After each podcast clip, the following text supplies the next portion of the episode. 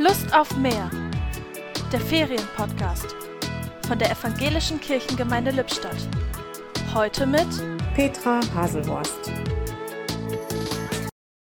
Lust aufs Meer hab ich immer wieder gern, weil das Meer nämlich mit dem Wind und der Sonne, den Dünen und allem, was dazugehört, so etwas wunderbar Wohltuendes hat. Am Meer bin ich sofort in einem anderen Modus und trotzdem fühle ich eine Verbundenheit, die mir irgendwie vertraut scheint.